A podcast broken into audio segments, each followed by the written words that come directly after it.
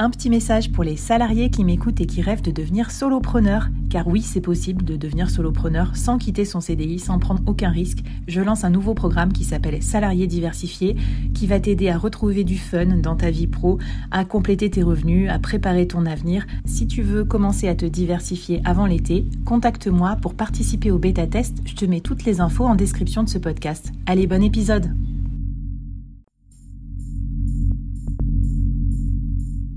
Quoi ressemblerait ton business si tu pouvais être épaulé par les meilleurs experts?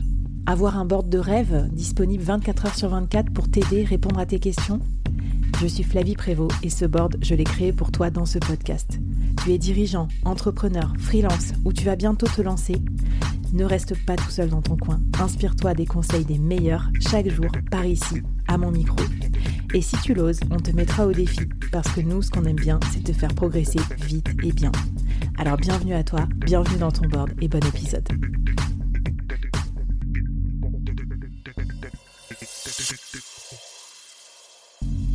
Aujourd'hui, je te présente une nouvelle mini-série, 5 épisodes express à binger pour progresser vite et bien sur un thème business incontournable. N'oublie pas de t'abonner à la newsletter dédiée pour recevoir les bonus. Allez, c'est parti pour le premier épisode de la série.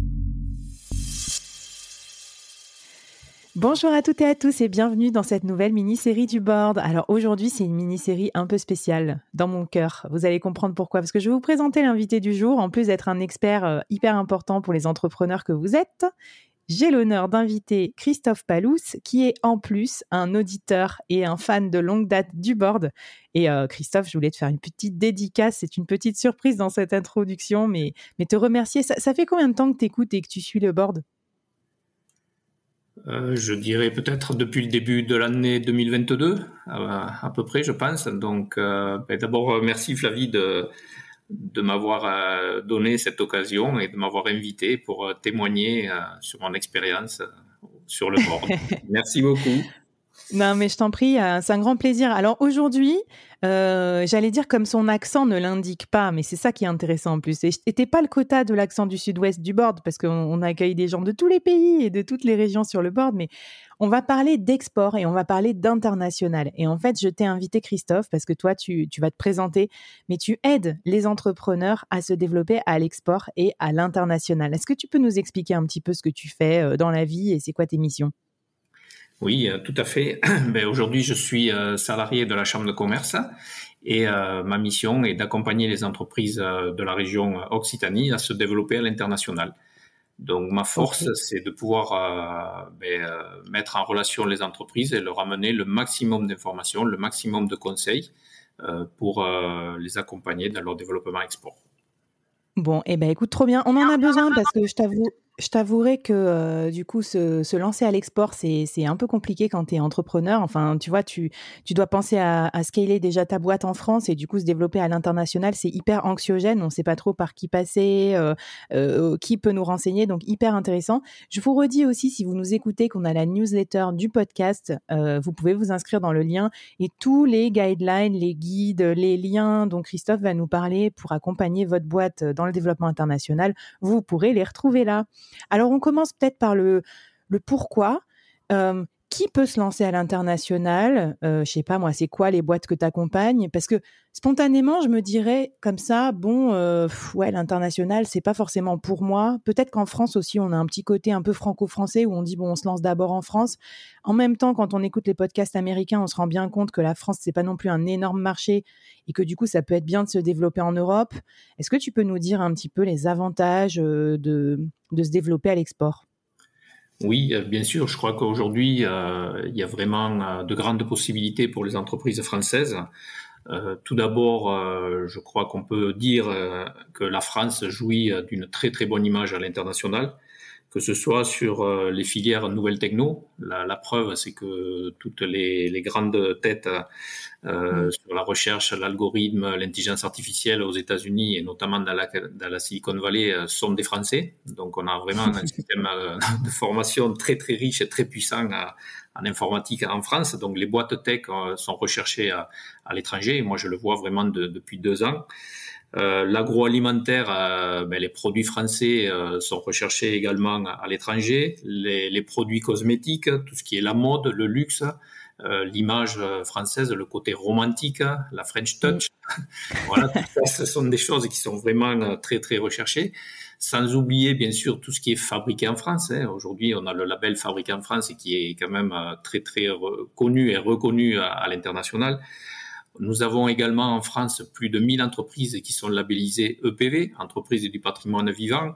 Donc ça va par exemple sur ma région des entreprises qui fabriquent des gants haut de gamme, des couteaux de la gueule, mais sur d'autres régions aussi, on a vraiment de très très belles entreprises EPV.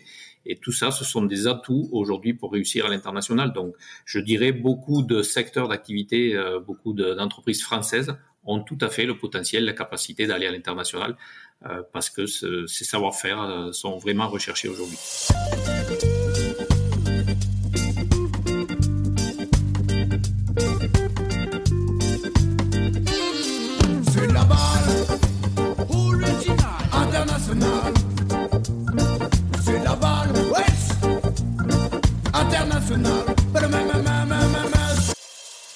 J'adore tout ce que tu me dis parce que déjà c'est super inspirant euh, par rapport aux différents secteurs d'activité. Moi j'avais déjà entendu parler de ça dans la tech parce que les SaaS notamment, tout ce qui est logiciel, c'est vrai qu'en fait euh, la scalabilité sur un marché euh, peut être complètement international dès le démarrage parce que du coup il y a que des questions entre guillemets un peu de, de, recherche et de traduction, mais on, peut très bien lancer sur un marché étranger aussi en même temps, donc ça c'est cool.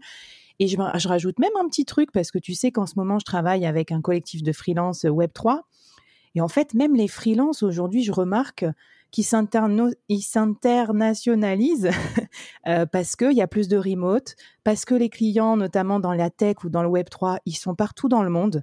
Ça peut être des clients asiatiques, américains. Et du coup, ben, je trouve que c'est intéressant d'avoir cette pensée internationale, même si on est un solopreneur. J'ose le dire. je pense que ça peut être chouette. Et euh, qu'est-ce que tu penses qu'il faut enfin voilà, je sais pas comment dire, mettre en place ou euh, quels, peuvent être nos atouts pour, euh, pour réussir à l'international en tant qu'entreprise? Alors aujourd'hui, ben y a pour moi le, mot clé c'est euh, savoir s'entourer, savoir prendre des conseils. L'export c'est vraiment un travail de patience, de longue haleine. Nous, les Français, on est toujours un petit peu pressés. On aimerait euh, manger une fois avec le, contact et qu'à la fin du repas, on signe le, contrat du siècle. C'est pas toujours le cas. Il faut de la patience. Il faut aller euh, rencontrer ses clients potentiels dans le pays. Il faut les accueillir en France. C'est un travail de longue haleine.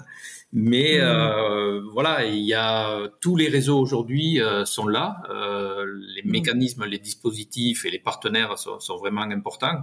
Bon, euh, bien entendu, les, chambres de commerce en tant qu'acteurs de proximité, on, est tout proche sur le terrain des entreprises. Euh, d'autres organismes comme les équipes Business France euh, qui ont des bureaux à l'international et qui ne demandent qu'à aider les entreprises, les chambres de commerce à l'international, les conseillers du commerce extérieur, la BPI qui amène du financement, les conseils régionaux, alors chaque conseil régional a ses propres règles, mais euh, depuis 2020, on n'a jamais eu autant de subventions pour les entreprises qui veulent exporter. Donc je dirais c'est vraiment le moment où il faut aller à l'export. Et puis ben, le, gouvernement français a, a lancé un, mot d'ordre, hein, plus d'exportateurs, plus d'exportations. Et je crois qu'aujourd'hui, euh, la France bénéficie de, de tous ces atouts. Ouais, c'est super incitatif. Donc, on va voir qui va pouvoir nous aider en tant qu'entrepreneur dans notre développement dans l'export. Ça va être l'épisode juste après. Est-ce que tu as un petit défi à nous lancer pour qu'on commence à se faire à l'idée, voilà, de, bah, booster notre boîte à l'international?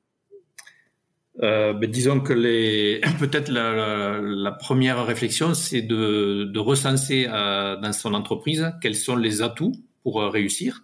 Ben, il y a quelque chose qui est tout simple. Est-ce que je parle anglais déjà ou est-ce que quelqu'un dans mon équipe parle anglais? Est-ce mm. que mon site internet est traduit en anglais ou en allemand si je vise ces pays-là? Est-ce que je veux plutôt aller sur l'Espagne? Donc ça, c'est vraiment la, la, première question à se poser. Quels sont mes atouts pour réussir à, l'export? Voilà, en se faisant un diag objectif euh, sur sa propre entreprise. Eh ben parfait, allez, un peu d'introspection au démarrage euh, de cette mini-série. C'est ça qu'on aime aussi dans le board, c'est que vous nous faites réfléchir. Moi, je vais réfléchir aussi avec vous.